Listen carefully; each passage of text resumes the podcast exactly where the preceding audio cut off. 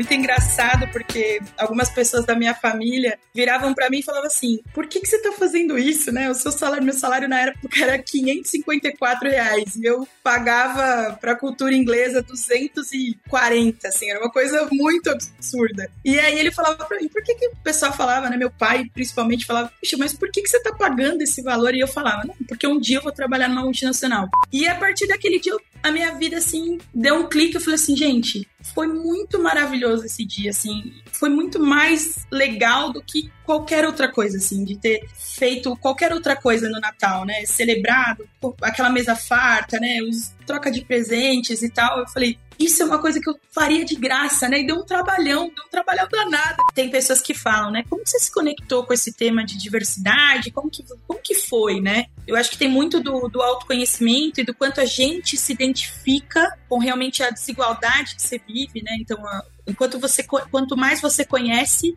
mais você vai percebendo o quanto a gente tem que ter esse papel de agente transformador, né? Porque tem gente que nem chega, você sabia? Tem gente que nem chega fala, não, isso não é para mim. Eu, eu, eu, eu escuto muito isso dos alunos do Instituto. O pessoal dizendo, não, eu, essa empresa não é para mim. Essa empresa é que nem aquele shopping é, de gente, sabe, é, que tem mais condição financeira, isso não é para mim.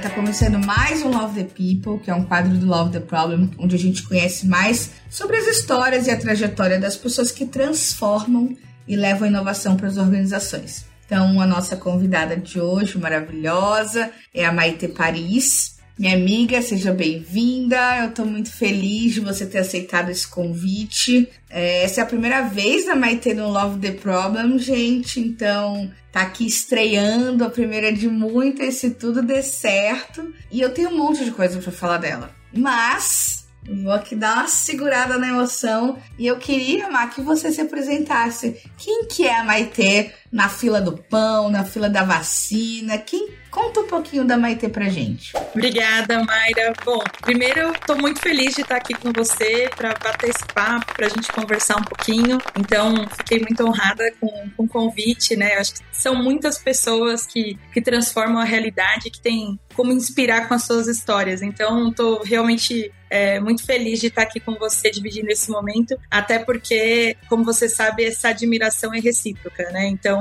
obrigada, obrigada mesmo. Bom, eu sou Maite Paris, vou aproveitar como eu trabalho com diversidade e acredito muito nisso. Vou fazer minha autodescrição inclusiva. É, sou uma mulher branca, uso óculos. Hoje estou usando o cabelo preto, né, o cabelo preso. Bom, a Maitê é uma mulher de 33 anos, casada, é, que tem uma filhinha de 4 anos e que se chama Maria Clara e que está esperando mais uma, uma surpresinha que chama-se Ana Luísa. Já temos o nome! Ai, que delícia! Parabéns, Ma! Desculpa interromper, mas eu fiquei muito animada agora. Eu não tinha essa informação ainda, gente. Tá chegando em primeira mão para todo mundo junto. Com certeza. E, bom, fiz questão, né, de, de me descrever falando um pouquinho da minha família, que é o primeiro pilar da minha vida. Super importante que traz todos os meus motivos e todos os meus porquês, né? Então, fiz questão de falar um pouquinho. É, falando um pouquinho da minha trajetória profissional, eu enfim, tive algumas experiências em áreas administrativas e consegui, felizmente, migrar é, para uma área que hoje eu estou, que é a área de gente, né? Então, sou uma pessoa que me conecto muito com o tema de pessoas, gosto de cuidar de pessoas, gosto de servir, é, de trabalhar de uma forma colaborativa e hoje a Maite vem trilhando uma carreira né, em temas que eu sou apaixonada, que são os temas de diversidade, equidade e inclusão e responsabilidade corporativa, né? Então, é, falando um pouco do, do tema que está mais na moda, né? O tema de ESG, muito focada em ações no pilar S, que é o pilar social, e que trabalha diretamente com pessoas, né? Então, unindo aí as duas pontas, né? O que a nossa sociedade precisa e a força de trabalho, a força de pessoas que estão conectadas pelo coração para fazer a diferença é, por meio dessas ações de voluntariado. Mayra, inclusive, é uma das pessoas que está super conectada aí, sempre ajudando a gente com as ações de voluntariado. Então, é um pouquinho pouquinho do que, do que eu faço hoje, do que eu acredito e como que eu me encontrei, né, profissionalmente, mas 100% conectado aí com o meu propósito pessoal. Gente, olha, eu tenho que dizer que Mayra, Ma, eles não estão acostumados ainda com a Mayra. Aqui é Flor. Então, gente, só para vocês saberem que Mayra e Flor são a mesma pessoa, no caso eu. e é isso que a Ma, gente, Maite, vocês essa breve introdução deu para saber por que que essa mulher maravilhosa tá aqui, né, gente? O trabalho que ela faz é incrível, a gente vai aprofundar mais ainda aí ao longo do episódio. Mas é isso, a gente se cruzou ali na UI, né, no lugar onde a gente trabalhou, não necessariamente no mesmo time, mas podemos nos conhecer. Maite era a pessoa que sempre estava lá para resolver qualquer coisa e te ajudar, independente do tema. Então eu chegando perdidona lá na empresa, ela foi uma das pessoas que mais me acolheu. E aí no meio do caminho a gente juntou aí o que a gente gosta, né? Você falou do seu propósito de vida que para mim também muito parecido com o meu, que é conectar pessoas e fomentar as melhores redes, né, que ajudam e que fazem as coisas evoluírem a gente se cruzou no mundo do voluntariado, gente. Então, de vez em quando eu bato na porta da Maite e falo: Ô, Má, o que, que você tem aí pra mim? Eu tô lotada de coisa, tô lascada de trabalho, mas eu falo: cabe mais um pouquinho, bora, o que, que eu posso fazer para ajudar? Então, esse é um pouco da relação que eu tenho com a Maite que eu fico muito feliz, independente da gente não estar tá hoje mais trabalhando no mesmo lugar, como vocês sabem, eu, enfim, tô aqui na, na K21, é, a gente continua conectada aí, querendo sempre o melhor e ajudar o máximo que a gente puder. Você falou um pouquinho, né, dessa trajetória que você começou numa frente mais administrativa e conseguiu fazer essa transição de carreira para a parte de diversidade, equidade, inclusão e responsabilidade corporativa.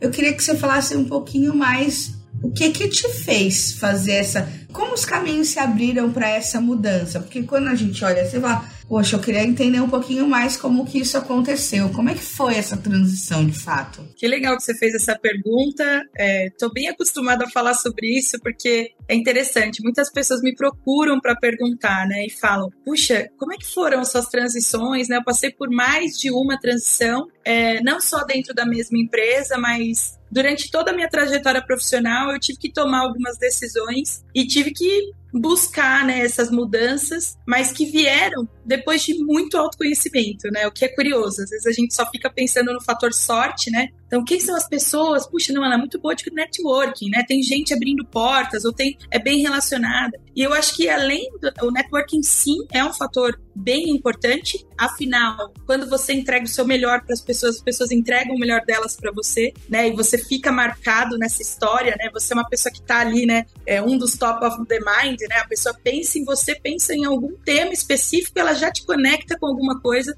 porque você foi muito marcante, né, na história dela. E, enfim, é super importante. Mas também tem o fator, né, da, da intencionalidade, né, o quanto eu busco de uma forma proativa e corajosa o que eu realmente quero, né? Então eu entendo o que eu quero e vou atrás dessa busca entendendo que vão ter ganhos e vão ter perdas, como qualquer decisão. Então, eu queria muito aproveitar comentando assim que eu tive outras decisões, né, que não, não necessariamente estão próximas desse momento profissional, mas que foram que quando eu paro e, como, e olho para trás eu falo, elas foram fundamentais para estar tá aqui hoje, né? Elas pavimentaram essa estrada. E, enfim, eu comecei a fazer faculdade cedo, né? Então, por um fator motivacional que foi um empurrão, né? Então, eu tenho dois irmãos. Meu irmão mais velho conseguiu, né? Passou na universidade como ProUni na primeira. E aí eu tive o fator motivacional do meu pai dizendo: ou você passa ou você paga a própria faculdade. Ai, eu conheço essa história, é boa.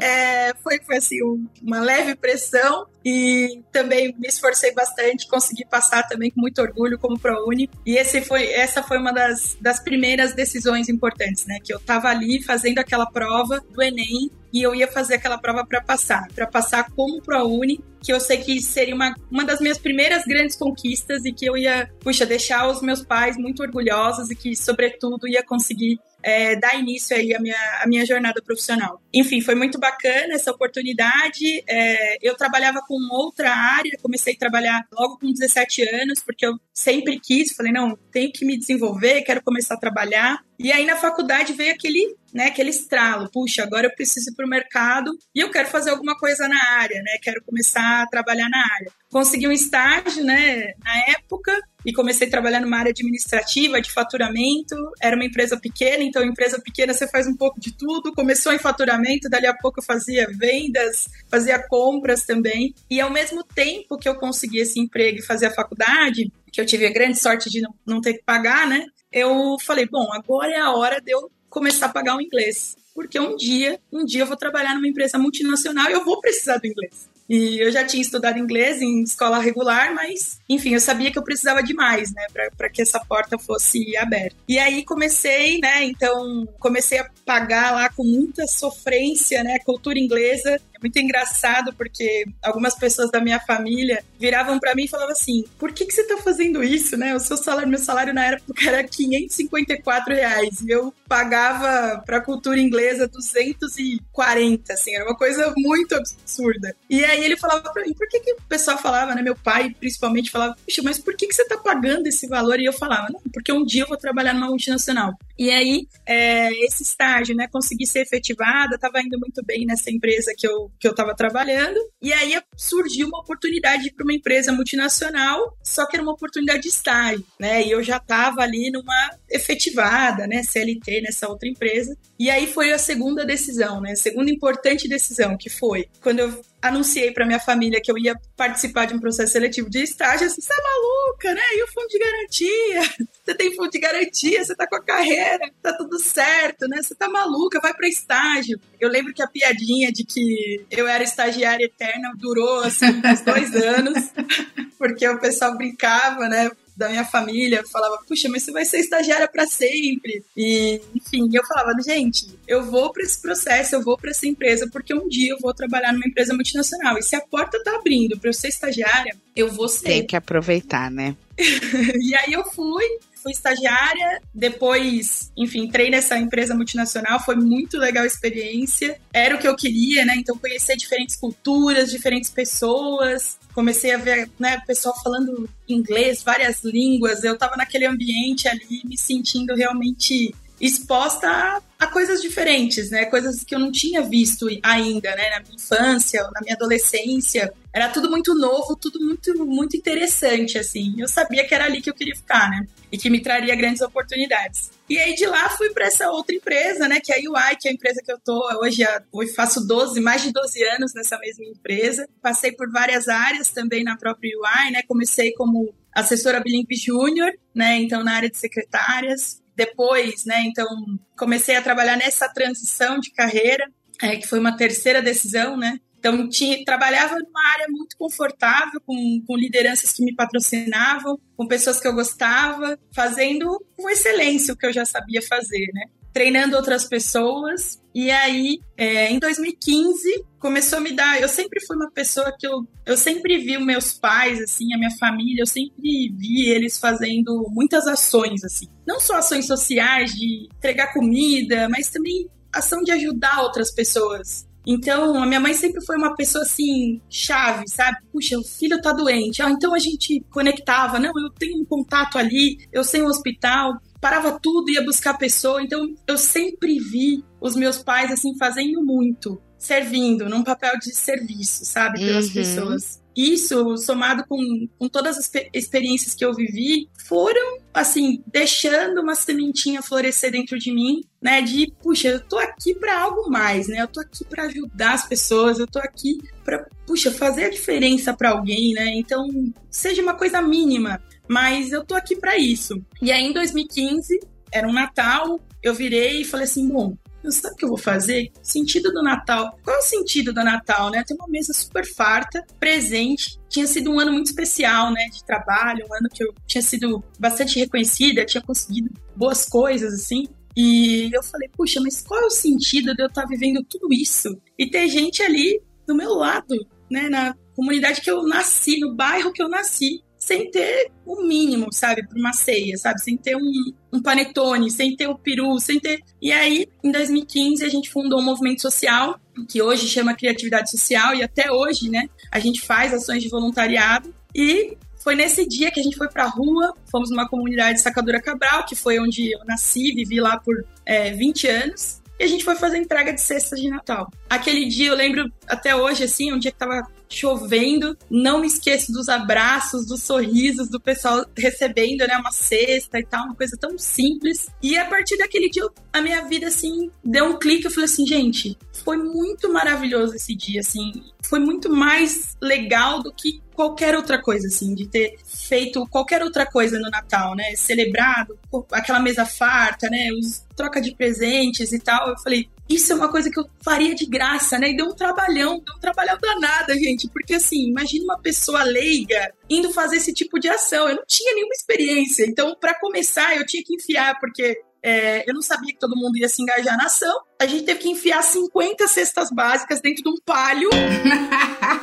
Começou com essa missão, porque a gente não tinha pensado na logística, né? Puxa, avançamos tanto. E aí eu comecei a pensar, falei, isso eu, eu fiz aqui como voluntário, eu faria de graça, né? Eu faria mil vezes mais de graça isso que eu tô fazendo, porque é, os sorrisos, o sentimento que eu tive, assim, de ter contribuído por uma coisa que realmente faz sentido, me deixou, assim, muito, muito, muito feliz e realizar. Eu falei, é isso que eu quero fazer. Eu quero ajudar, eu quero dar oportunidade, eu quero chegar é, onde a alegria está faltando, onde a esperança está faltando, e quero conseguir é, ser uma, uma agente que vai transformar ali essa realidade, por mínima que seja, né? Que seja de uma noite, né? Que era uma noite, né? E aí algumas pessoas até criticam, ah, mas todos os outros dias a pessoa vai passar fome, mas nesse dia não. Nesse dia ela não vai passar, né? E eu acho que se a gente ficar pensando que em todos os outros dias a gente fica imóvel, né? E aí eu, eu não decido, é, eu não quero ficar parado, eu quero sim fazer alguma coisa é, em relação a isso. E aí continuei fazendo as ações e foi muito curioso que essa ação foi uma ação pessoal que eu não fiz com um propósito profissional. Eu fiz isso porque eu quis naquele momento. E aí, vejam que engraçado. Veja, olha só que engraçado, Mayra. Porque flor, né? Agora eu lembrei que aqui todo mundo é, chama de flor. Não, como você quiser. e aí, eu peguei e falei assim: bom, já estava na hora de eu começar a preparar uma transição, porque eu já sentia que estava num momento ali bem confortável, né? Já sabia, eu já tinha algumas informações de que, puxa, qual que é o próximo passo? Não tem o próximo passo, né? Você já está atendendo aqui o, o líder, né, de linha de serviço, e tem, depois disso tem a secretária do presidente. E eu falava, bom, eu adoro fazer o que eu faço, é, faço bem, as pessoas gostam de mim, mas eu quero mais, né? Eu quero me desenvolver, quero buscar outras coisas. E aí eu fui buscar essa conversa, né? Que foi uma conversa bem difícil. Imaginem, né? Você fala para pessoa que trabalha com você, que te adora, que você também adora, mas dizer, olha, eu preciso de algo mais, né? Eu preciso crescer. Eu tô muito feliz, mas tá na hora, né? Tá na hora de ir para um, um lugar que eu possa aprender mais e me desafiar mais. E aí, quando eu fiz essa conversa, essa pessoa falou: Bom, vai ser muito difícil, né? Você tem certeza? Porque você pode seguir essa carreira, né? E eu falei: Não, eu tenho certeza, eu quero outra coisa. Não sei exatamente o que, né? E, mas eu sei que eu quero fazer alguma coisa no, no, campo de pessoas. Eu acho que isso é até mais difícil, né? Quando a gente. Porque mudar quando a gente não tá num, num, num cenário confortável e que tá funcionando, é meio que, pô, você tem que mudar. É uma coisa que não é óbvio, né? Tipo, tá ruim, pra, pra ficar bom, preciso mudar. Mas quando tá bom, eu acho que a, a, mudança é mais difícil ainda, porque é como se você estivesse abrindo mão do certo, de, claro que ninguém tem toda a certeza da vida, mas de uma coisa que você já sabe que funciona, para ir para um lado que você não tem a menor ideia do que você vai encontrar. Que aí eu acho que entra o ponto do autoconhecimento, né? E essa segurança que você, que você falou no início, né? Como que você se prepara internamente para poder ter que lidar com esse tipo de situação. Mas é uma, é uma decisão que exige muito da gente enquanto ser humano, né? Você sair do, da tal da zona de conforto que a gente tanto fala, mas entender que a zona de crescimento está depois da zona de conforto. É isso, é exatamente isso. E todas as consequências que esse passinho gera né? Porque pensa que você está defendendo os interesses ou buscando sair da zona de conforto sua, mas tem outras pessoas envolvidas, né, né, nesse, nesse contexto. E aí você fica, mas o que, que a pessoa vai pensar? Que eu não tô gostando mais de trabalhar com ela? Mas e agora? E vai, isso vai impactar a minha avaliação, né? Então, e assim, é muito. A gente sabe como profissional que é difícil você achar uma área que, poxa, você gosta do clima, que você tem quem te patrocine, que você faça bem, que você se sinta seguro, né? A gente, poxa, me sinto segura para fazer as coisas, então realmente foi muito difícil. E ainda mais porque, imaginem, né? Como eu trabalhava como líder, eu não tinha como falar com outra pessoa, né? Eu tinha que falar com ele, né? Então trabalhamos juntos e, mas eu quero buscar outra coisa. Então tive muita sorte, né? De como, como essa pessoa foi receptiva comigo, como essa pessoa foi é, até muito carinhosa, porque eu comecei a buscar em paralelo, porque quando eu fui falar é, com ele, eu falei, bom, eu já tenho que ter na manga aqui o que, que eu quero exatamente, né? Então, uma pessoa de alta influência na empresa, eu falei, eu já tenho que mostrar para ele aqui o que eu sei, porque é aquela coisa, né? Para quem não sabe onde vai, qualquer caminho serve, então eu tenho que estar segura aqui, pelo menos de algumas, né, de uma inclinação, né, a área de, de, de gestão de pessoas, mas qual área, né? Tem muitas áreas. Eu separei algumas vagas eu lembro com muito carinho que essa pessoa, ele disse para mim assim: "Não, essas vagas eu vou ter que dizer não, porque isso seria um downgrade para você, né? Isso seria um retrocesso. E aí eu cheguei em casa muito triste. Falei, não, eu não acredito, eu não vou conseguir sair nunca dessa área. É, eu falei, vai ser muito difícil tudo. E muito curioso que depois essa mesma pessoa, esse mesmo líder, me chamou e falou assim: bom, agora sim surgiu uma oportunidade para você que está à sua altura, que você vai conseguir fazer um ótimo trabalho que está 100% conectado com a Maite pessoal. Então você vai fazer isso com muita paixão, você vai entregar muito bem, eu estou muito seguro. E foi quando ele me convidou, né, para começar uma nova história no UI Institute, né, que é um instituto com foco inclusão, empregabilidade de pessoas de baixa renda e pessoas com deficiência. E aí, imagina, né, foi pura comemoração, né? Muito, muita alegria, uma baita realização, porque eu falei, gente, é isso, é isso que eu quero fazer da minha vida. Eu vou ser remunerada ainda, vou ganhar dinheiro para fazer o que eu quero fazer. Então, foi um momento de muita alegria e que sim, né, quando você olha para trás, todas as decisões foram difíceis, mas foram muito necessárias para chegar a esse momento, né? Porque eu não sei também que se eu não tivesse falado que queria mudar, se essa oportunidade teria batido na minha porta da mesma forma. Exatamente, né? O fato de você ter externalizado te colocou como uma potencial candidata, ou enfim, é, a gente pode chamar do que for, mas as pessoas nunca iam saber. Como que alguém ia saber, né? E eu acho que aí que tá a mágica do diálogo e da honestidade, não só com os outros, mas com a gente também, né? O quão importante é a gente ser honesto e ter condições de dialogar, principalmente com liderança, né? Quando a gente olha para o mercado, a gente vê muito essa dor de achar que os líderes, as pessoas têm medo, né? Que os líderes não vão apoiar porque vão enxergar talvez como uma ameaça. E a gente, aqui no, no Love the Problem, a gente tem alguns episódios que falam muito sobre essa questão de gestão de pessoas. Então, eu acho que é uma confluência de fatores, né? Você se colocar disponível, é você ter pessoas ao seu redor que têm condições de te apoiar dentro disso, é ter sorte, é ter autoconhecimento, é um combo, né? Um combo que a gente precisa ir trabalhando. Mai, você falou sobre o início da sua jornada no instituto. Eu conheço o instituto, né? Eu já tive a oportunidade de fazer vários trabalhos, mas eu queria muito também aproveitar essa conversa que a gente está tendo para você dar um pouco de visibilidade de como que é o tipo de trabalho que acontece lá, até porque, gente, são nesses momentos que a gente começa a entender como a gente pode ajudar. Eu, pelo menos, por muitas vezes eu quis ajudar e eu não sabia nem por onde começar. Então, que nem a Má falou, ah, quando eu comecei, eu peguei cesta básica, tive que enfiar não sei quantas num palho e tudo mais. Eu, eu, Flor, também já passei por isso. E a gente começa, mas é fato que se a gente souber quem que já tem ali uma certa experiência com o negócio, facilita. E a Maite fez muito isso por mim. Então, eu acho que se você pudesse falar um pouquinho do trabalho do Instituto, talvez a gente conseguisse, quem sabe, mas eu tô junto com a Maite na busca de voluntário sempre, tá, gente? Então, apareceu alguém que, que gosta, que fala, eu falei, escuta, vem aqui, você não quer falar aqui um pouquinho sobre isso? Então, eu queria que você falasse um pouco pra gente, Má, do, do desse trabalho, o que que o que, que é, né, o trabalho do Instituto. E as forças se unem, né? né a, a, existe uma conspiração do bem que você começa a encontrar quando você busca, né, por essas pessoas. Você se conecta com quem está buscando a mesma coisa que você. Com certeza, falo com o maior prazer sobre o Instituto.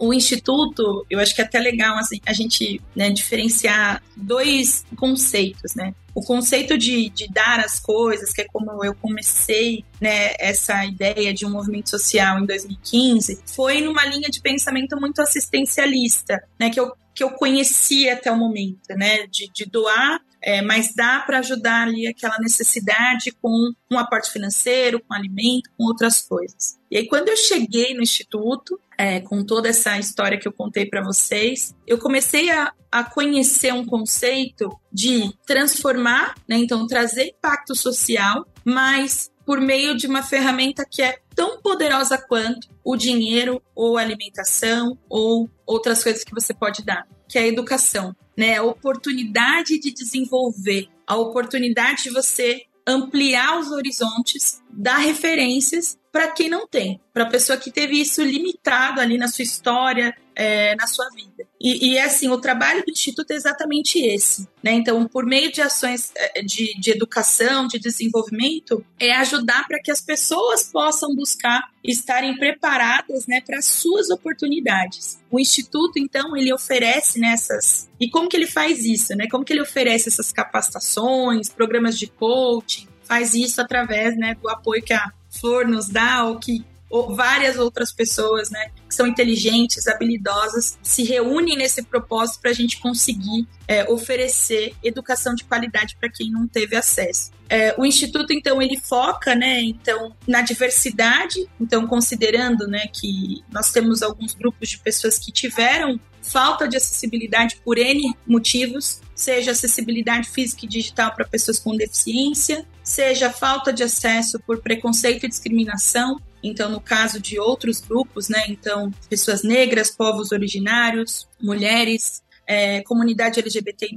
Então, a gente olha para quem não teve essas mesmas oportunidades e colabora, né? E traz esse, essa força, essa máquina do bem, né? De pessoas, de voluntários e voluntárias que querem ajudar nos nossos programas. E aí tudo isso, né, com, com metodologia, apoiado em expertises, o instituto, ele fica conectado, né, como um hub que se conecta com várias outras áreas da empresa, né? Então é um instituto que foi criado pela empresa UI, mas é um instituto que é uma OSCI, né? Então uma organização a serviço da comunidade, então a preparação de pessoas, o desenvolvimento de pessoas é com foco no mercado de trabalho e não para própria, né, para o próprio interesse da empresa. Então é para a sociedade. E nesses programas são desenvolvidas competências que ajudam as pessoas na formação para entrada no mercado de trabalho. Vou dar um dos exemplos. A Flor já participou desse projeto. A gente tem um projeto de inglês e português para surdos, né? então desenvolvimento de comunicação escrita, e que é um projeto, eu diria que tem pessoas que falam, né? Como você se conectou com esse tema de diversidade? Como que,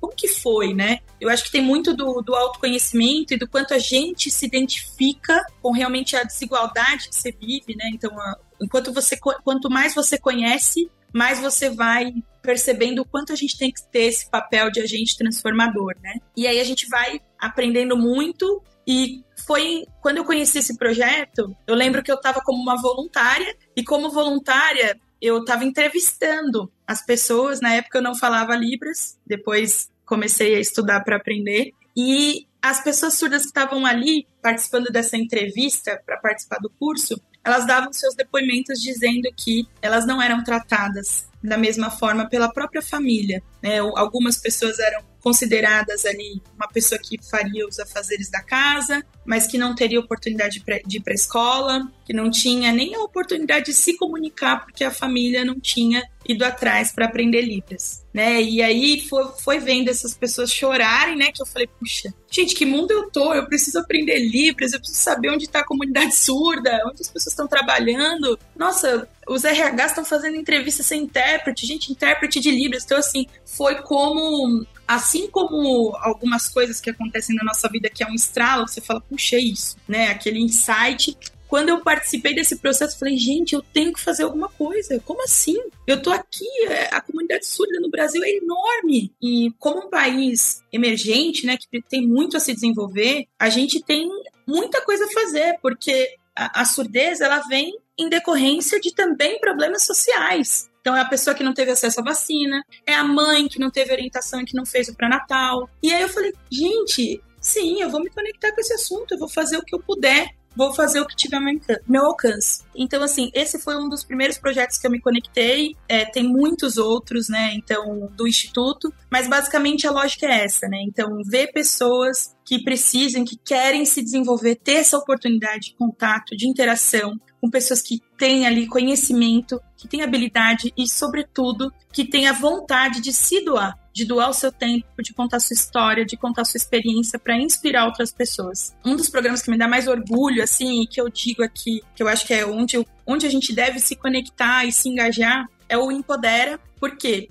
Por que, Maite? Por que, que tem um. Não tem que ter queridinho, né? A pessoa que trabalha com diversidade tem que gostar de todos os programas da mesma forma, né? E tem que ter uma posição para acelerar todos eles. Mas trabalhando né, nesses mais de seis anos com programas de educação social, eu percebi que a educação ela é realmente a ferramenta que mais transforma. Mas a educação sozinha, sem inclusão, ela não adianta. Porque a pessoa que passa por esse programa e que ela recebe a chance, que ela se desenvolve, ela precisa de uma cereja, né? ela precisa de uma de uma realização a mais, que é a oportunidade de carreira, é a oportunidade de emprego. Então, se você desconecta conteúdo, gente, na internet, ainda mais pós-pandemia, mas enfim, conteúdo você tem em todos os lugares. A pessoa pode se formar, a pessoa pode ir atrás, ter as referências, ter as bibliografias, mas se essa pessoa não tiver a porta aberta para começar a carreira e começar a experienciar esses conhecimentos, trocar com outras pessoas, desenvolver no dia a dia prático ali, trabalhando em problema, trabalhando em solução, colaborando, enfim, esse, esse conhecimento ele não vai ter um papel útil. Então, esse programa que é o Empodera, ele é voltado né, para pessoas de baixa renda, considerando todas as diversidades para aprovação, para critério de aprovação, que dá um baita orgulho, porque só de ver assim o quanto que você ser propositivo e buscar diversidade te ajuda a aprovar as pessoas, encontrar as pessoas, que é um argumento que eu vejo, né, muito. Ah, não, mas é porque não tem pessoas uhum. formadas. Tem pessoas Sim. com inglês, mas quando você é propositivo, você encontra as pessoas e as pessoas te encontram. Então é, é basicamente, né, isso. E essa essa é a mensagem que se eu puder deixar para todas as pessoas, não adianta só a gente dar oportunidade de desenvolvimento, a gente trocar, fazer mentoria. A gente precisa dar emprego a gente precisa abrir portas, a gente precisa indicar, né, a pessoa que está lá desempregada, bateu na sua porta, mandou o currículo, disse que está com dificuldade, a mãe que explicou que saiu, que deixou o mercado de trabalho por três anos e que quer voltar e que está te pedindo uma conversa de 30 minutos para você explicar para ela como é que tá a dinâmica. Então, assim, como é que tá a dinâmica do mercado. Então, e é isso. Então, eu, eu acho que foi um grande estralo, um estralo importante, que é essa conexão com, com o mundo profissional. E essa dedicação é uma dedicação que todos nós que estamos aqui no ambiente corporativo a gente pode fazer, gente. É de graça. Né? O nosso tempo, a gente sabe, né? Ele é custoso, mas não custa nada a gente dedicar um tempinho para ajudar alguém a entrar no mercado. Total. É, gente, inclusive todas essas, o LinkedIn da Maitê, o link do Instituto para vocês que ficaram curiosos e querem saber um pouco mais sobre os programas. A gente vai colocar no nosso backstage, k21.link barra Love the Problem.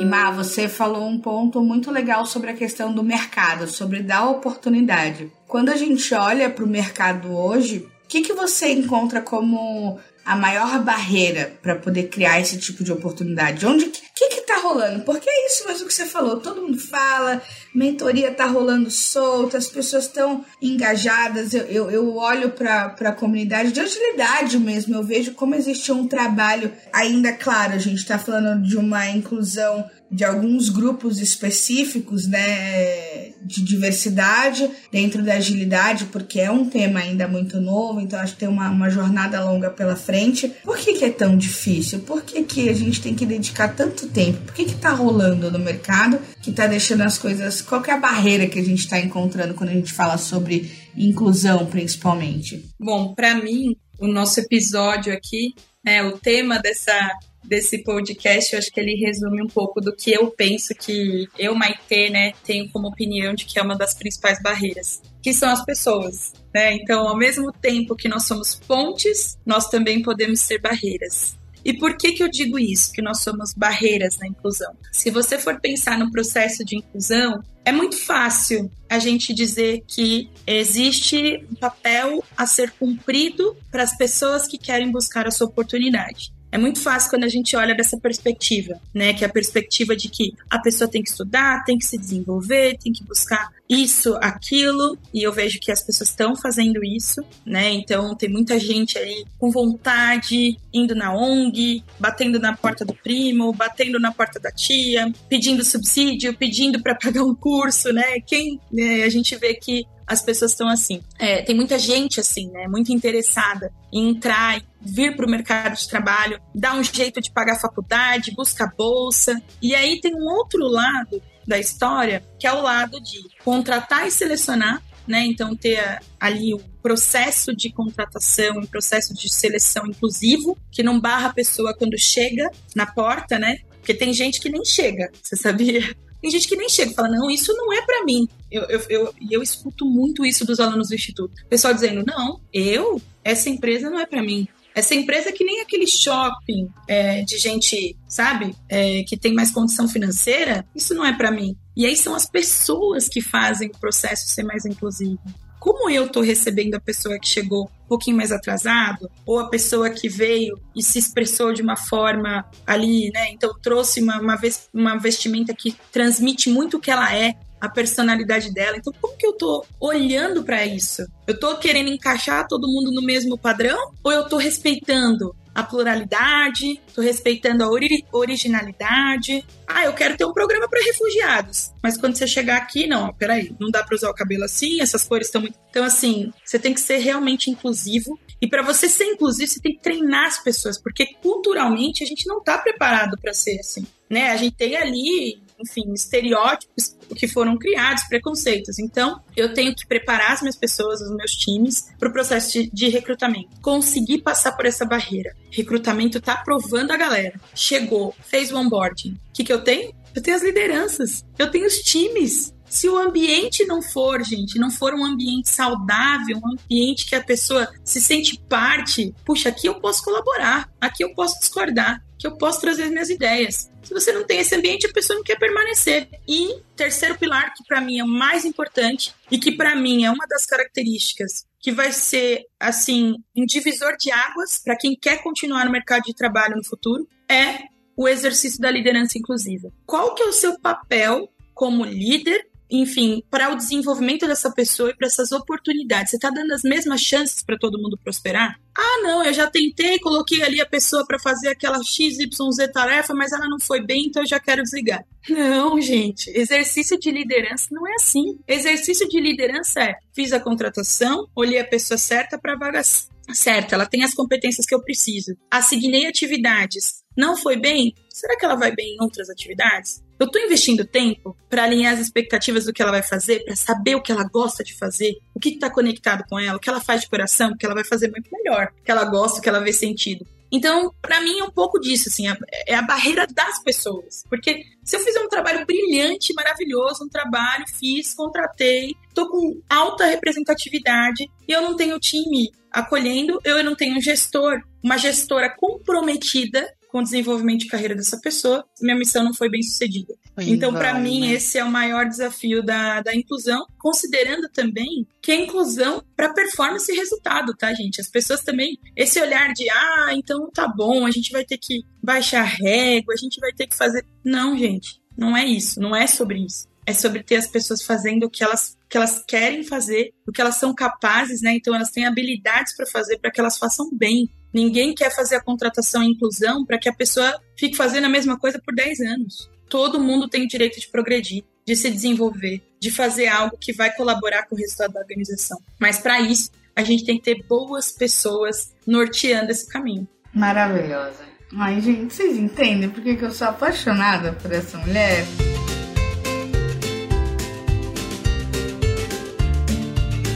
A gente está caminhando para o fim desse episódio, Má, e eu queria, se você pudesse ligar para você mesma, imagina, em qualquer momento do passado ou do futuro, quando você ligaria e o que, que você diria para você mesma?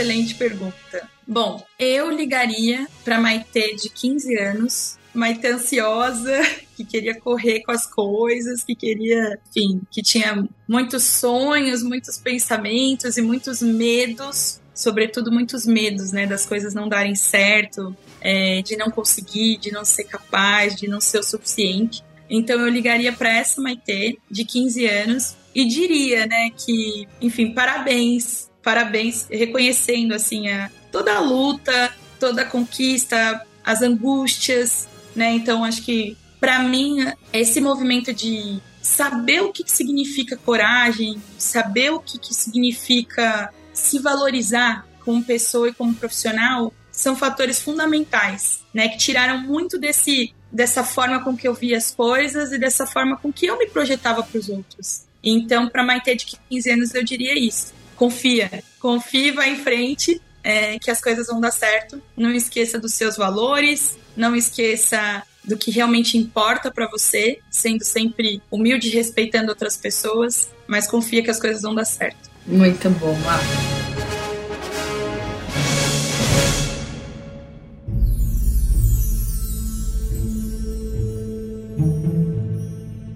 Uh, e para a gente finalizar, eu queria que você falasse também para as pessoas que estão ouvindo como que elas podem acessar, ser voluntárias ou ser mais inclusivas ou buscar algum programa, não necessariamente no, no Instituto. Aqui é uma dica. Qual é o primeiro passo que você falaria para as pessoas que querem começar a fazer parte dessa transformação de um mundo, de um mercado? A gente está aqui com um viés mais é, profissional num mercado mais inclusivo? Primeira coisa, assim, ó, antes de qualquer maneira, primeira coisa. Primeira coisa é que é que assim mantenha sua mente aberta para se relacionar com pessoas que têm perspectivas diferentes e que sejam diferentes de você. Isso é fundamental, assim, entender a importância dessa, das diferenças e como que isso agrega na sua vida é algo que realmente vai te deixar num, num, numa outra situação, né? Numa outra. E aí, tanto do, da perspectiva pessoal quanto profissional, tá? Então, se você está sendo desafiado, né? Então, estão pedindo para você receber aí a menor aprendiz ou menor aprendiz na sua área, recebe. Né? Tenta. Não diz não. Ah, mas é que eu tô com muito. Não diz não. Tenta. Vamos conhecer. A pessoa é diferente. Ai, meu Deus, eu vou saber como fazer a gestão. Você também, líder, recebeu aí o currículo de uma pessoa trans. Ah, não sei se eu vou contratar, como que eu vou lidar com o cliente se o cliente não for inclusivo? E se eu não for inclusivo se eu não souber? Pergunta, tenta, assume esse desafio, né? Então, assim, para mim, o que faz a inclusão acontecer é a nossa habilidade de estar aberto, se relacionar, conhecer, descobrir, aprender. A inclusão é um trabalho de aprendizado diário. Eu, a Maite, não, eu trabalho há anos com isso, não sei tudo. Eu não sei nem vou saber, eu tenho certeza. Assim como várias outras pessoas não sabem. E eu acho muito curioso isso, que hoje o mercado acha que a gente tem um profissional de diversidade generalista. Ele sabe tudo de todos os pilares, de todos os desejos, de todas as ambições, de tudo que as pessoas precisam. Não, errado. O especialista em diversidade, ele busca se informar com leis, com programas que são boas práticas de mercado. Só que o que a outra pessoa precisa, independente do grupo que ela faz parte, ou do que ela é, de como ela é, quem vai te contar é só essa pessoa. Não tem como você descobrir, não tem como você dizer aquele grupo gosta disso, aquele grupo precisa. Não, gente, isso não existe. Então, como pessoas e como profissionais, estejamos abertos para aprender com as diferenças. É essa mensagem que eu deixo. Porque quando a gente está aberto, a gente evolui e a gente evolui demais. Então, é isso. Para quem quiser seguir, a gente tem um grupo do UI Institute no LinkedIn em que a gente compartilha notícias sobre os nossos programas. A gente fala também de boas práticas de diversidade, equidade e inclusão, das nossas ações de voluntariado. Então, vão estar super Estão todos super bem-vindos aí para conhecer um pouco mais do nosso trabalho. Maravilhosa. Mais uma vez, a gente vai deixar lá no nosso backstage k21.link barra love the problem. E assim, com o coração quentinho, cheio de amor, que eu finalizo esse episódio do Love the People. Ma, muito obrigada. Foi um prazer poder conversar com você. Eu espero que as pessoas tenham tido a oportunidade de conhecer um tiquinho da Maite incrível que eu conheço, que eu queria muito que mais pessoas conhecessem. Se você quiser deixar um recado, essa é a hora. Muito obrigada. Só agradecer mesmo pela oportunidade de estar aqui com você, Flor. Foi um prazer gigante. É gostoso falar do que a gente gosta, né? É gostoso falar com o coração do que fez a gente voltar né, na, nossa história, no que foi bacana. Então, agradecer muitíssimo. Foi uma, uma conversa aqui, uma oportunidade deliciosa. Obrigada mesmo. E tô aí no LinkedIn, Maite Paris. Quem quiser trocar um pouco, conversar, estou à disposição. Adoro conhecer pessoas, adoro me conectar. Então, obrigada. Obrigada pelo espaço, pela oportunidade. Valeu, Má, valeu, galera. Dá um pulo no nosso backstage, entre em contato com a Maite pelo LinkedIn, deixa lá o que vocês mais gostaram, compartilha, fala na comunidade do Instagram, no, no Telegram. É isso, gente. Muito obrigada e até a próxima. Tchau, tchau.